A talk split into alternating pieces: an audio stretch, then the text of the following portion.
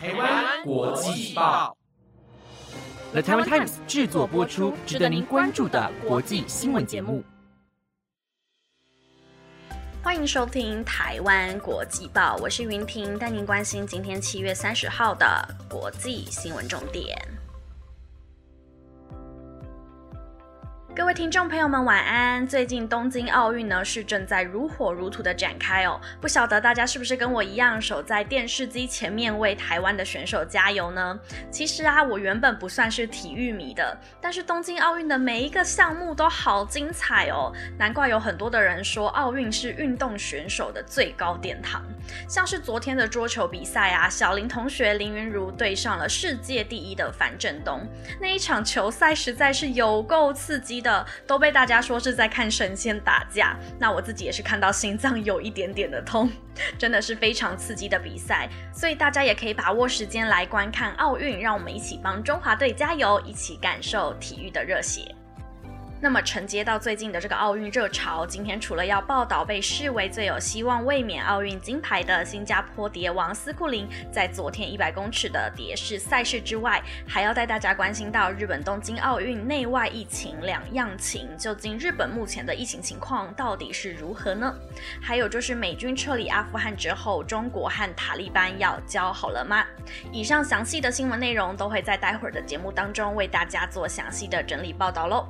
那在今天节目开始之前，有一个小小悲伤的消息要告诉大家哦，那就是今天由云婷我主持的这个节目呢，将会成为台湾国际报第一季的最后一集了。所以今天我们在节目的最后呢，所有的主持群都有为各位听众朋友们准备了一个小小的惊喜，要来和大家告别。所以今天请大家跟我们一起听到最后吧。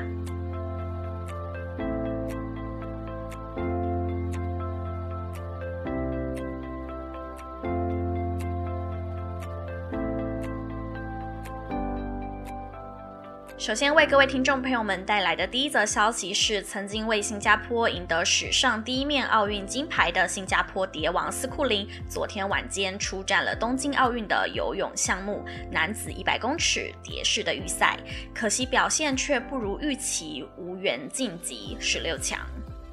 新加坡游泳选手斯库林在五年前的里约奥运当中，以五十秒三九的破奥运纪录成绩，赢得了男子一百公尺蝶式金牌，战胜了美国飞鱼菲尔普斯，而轰动了全球，被誉为了新一代的新加坡蝶王，也成为了唯一一位在个人项目让飞鱼菲尔普斯饮恨的选手。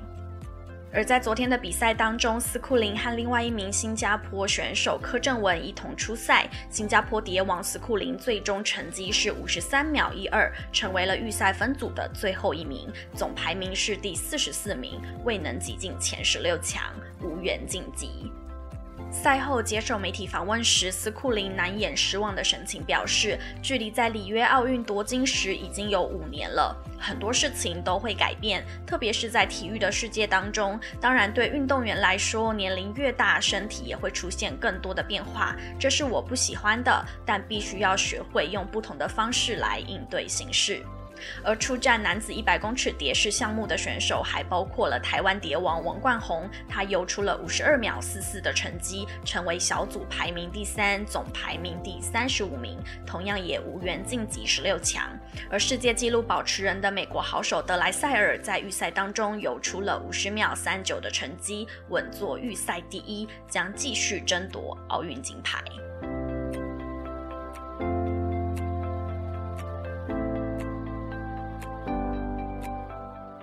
前东京奥运选手村当中有八成以上的运动员和教练都接种完了新冠疫苗，且大会也强制每日要进行筛检，并且严格的限制人流的移动。但在选手村外的东京，却因为防疫意识逐渐的松懈，加上民众接种疫苗的比率只有两成，因此也被媒体形容为两个世界。根据路透社的报道，东京奥运选手村和媒体中心形成了严格管控的 COVID-19 疫情的巨大区域，里面容纳了五万多名的选手、教练、工作人员，还有记者。但反观围墙外的主办城市东京，尽管第四度实施了紧急事态宣言，新增的确诊病例数却连日创下了新高。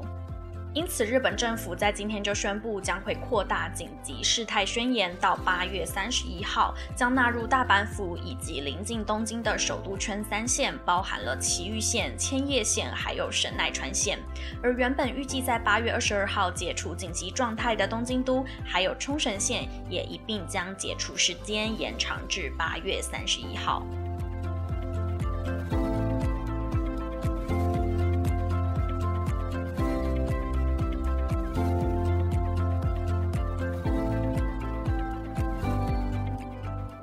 接下来带大家关心到国际上的政治话题。在七月二号的时候，国际报有为各位报道过美军将要撤离阿富汗的消息。而在近期，阿富汗当地的恐怖武装组织塔利班似乎就有扩大发展的迹象，甚至在二十八号就传出了中国外交部长王毅在天津接见了塔利班的代表。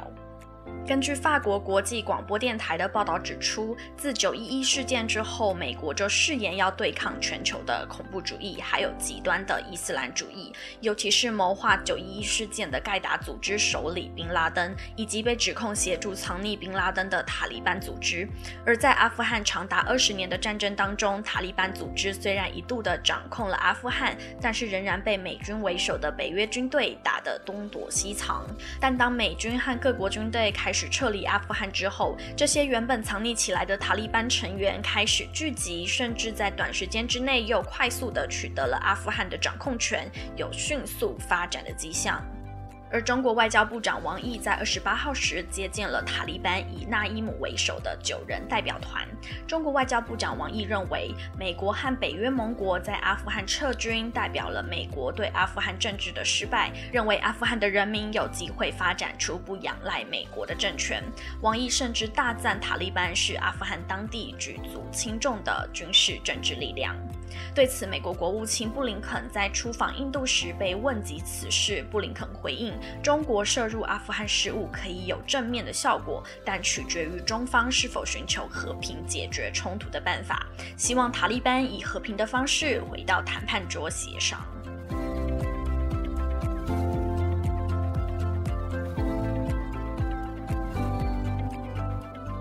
下一则消息要带大家关注到航太科技的部分。美国太空总署 NASA 证实，国际太空站在昨天准备和俄罗斯的科学号多功能太空船对接时，不小心将国际太空站推离了原本的位置，因此国际太空站花了大约一个小时的时间，才顺利的回到原来的轨道上。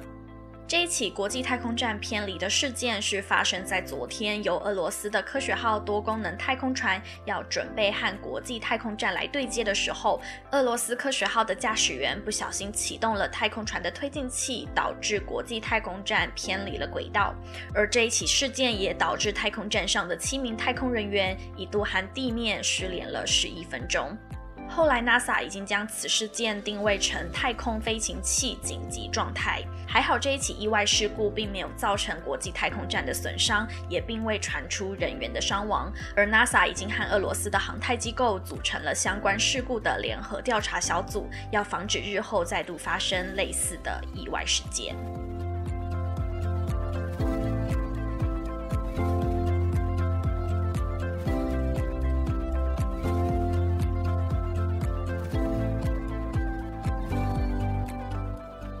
今天的最后一则新闻，带各位听众朋友们关心到全球暖化的议题。由于现在全球都受到了极端气候的影响，世界各国也屡屡传出受灾的事件。而在本周二，位于北美洲的格陵兰岛，当天的融冰量就足以让美国佛罗里达州泡在约五公分的水中。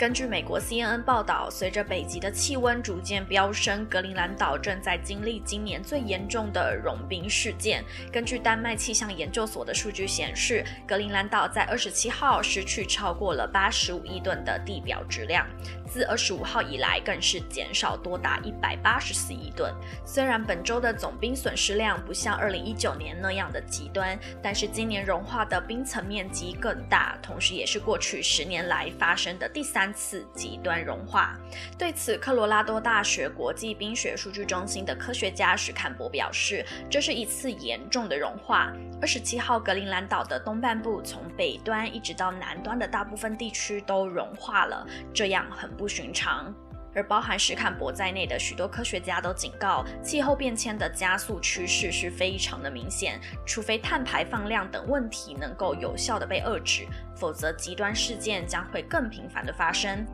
其实全球暖化的议题也是台湾国际报一直在持续关注的消息。我们希望可以透过整理报道，让更多的人重视到全球暖化的问题。当越多人注意到并且做出改变的时候，我想这就是台湾国际报想要带给大家的力量。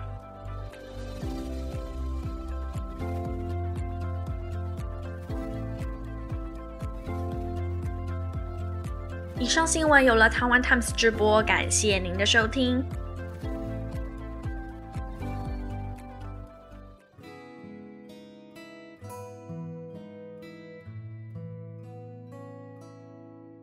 今天呢是我们台湾国际报第一季的一百四十一集，也是我们本季的最后一集了。因此，云婷我也有一些话想要一直跟支持我们的听众朋友们说。台湾国际报每天十分钟的新闻节目是从一月开播至今。其实开台之前呢，我们都有不停的观摩，也不停的分析很多类似的平台。但是对于这个 podcast 究竟可以成长到什么样的程度，我们究竟能不能做好这一件事情，其实刚开始都不是那么有把握的。但其实经历了长达半年多的经营呢，很开心在每天播报的时候都收获。到很多和我们一样关注国际大小事的朋友，还有喜欢我们的听众朋友们。那么，由于我是组长的关系哦，所以我想我应该比更多的人还要可以感受到我们从零开始到现在每一集至少有一千多人收听的那一种喜悦哦。其实我内心呢是相当感动的。那当然也有很多的感谢，特别是要谢谢各位听众朋友们持续的收听，我们也才有动力在每天高压的时间压力之下呢产出每一集的作品。虽然以后。没有办法继续在节目当中播报新闻给大家知道了，但是我相信总有一天我们会在别的地方相见的，也希望大家可以继续支持台湾国际报哦。那么由于今天是第一季的最后一集了，所以各位听众朋友们，如果有对我们想要说的话，或是有些鼓励的话想要告诉我们的话，现在就可以到我们 IG 的现实动态当中回复我们的框框，给我们加油还有鼓励哦。那么我是云婷，我们有缘再会喽。接下来呢，我们所有的主持。群都会一一的跟大家来做告别，请大家一定要把节目听到最后喽。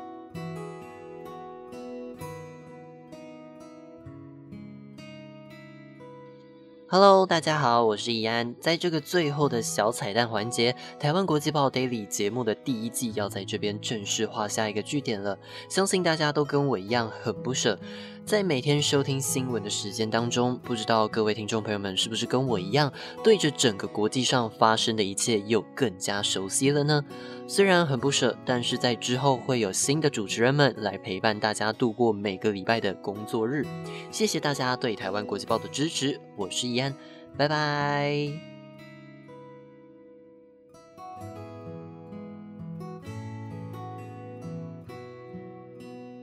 我是婉云，今天呢，在这最后的小彩蛋的环节呢，不知道有没有给大家带来一点点的小惊喜呢？那么就是想要来跟大家说，我们台湾国际报的第一季呢，即将就在这边要画下一个句点了。我自己呢，从加入这个 daily 的节目开始，一直到现在啊，这样不知不觉也四个月已经过去了，时间真的过得非常的快。我也想到说啊，从一开始我觉得对大家的。这一切都还是比较陌生的状态哦。到现在呢，我觉得自己可以非常享受在每一次做节目的时候，我自己在心里面可以有那种真的在跟大家互动的感觉哦。尤其是在最后这段时间跟大家玩的这个你问我答的活动啊，我真的都玩得非常的开心。相信大家呢也都有看到我们台湾国际报每个人的进步跟成长，无论是在节目的部分，还是在 Instagram 的行销宣传的部分。对，那么最后呢，也就是要谢谢。大家在这一路对我们第一季主持群们的陪伴，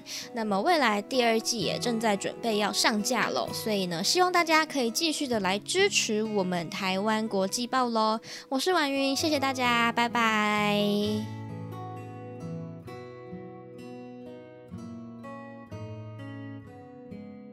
我是婷婷，天下没有不散的宴席，没想到告别的时间来得那么的快。非常感谢大家这六个月以来的支持与鼓励，因为有你们，所有的辛苦都是值得的。下个礼拜开始，台湾国际报全新的一季，全新的主持人将会继续的陪伴大家，而我们有缘再见喽！我是婷婷，我们再会。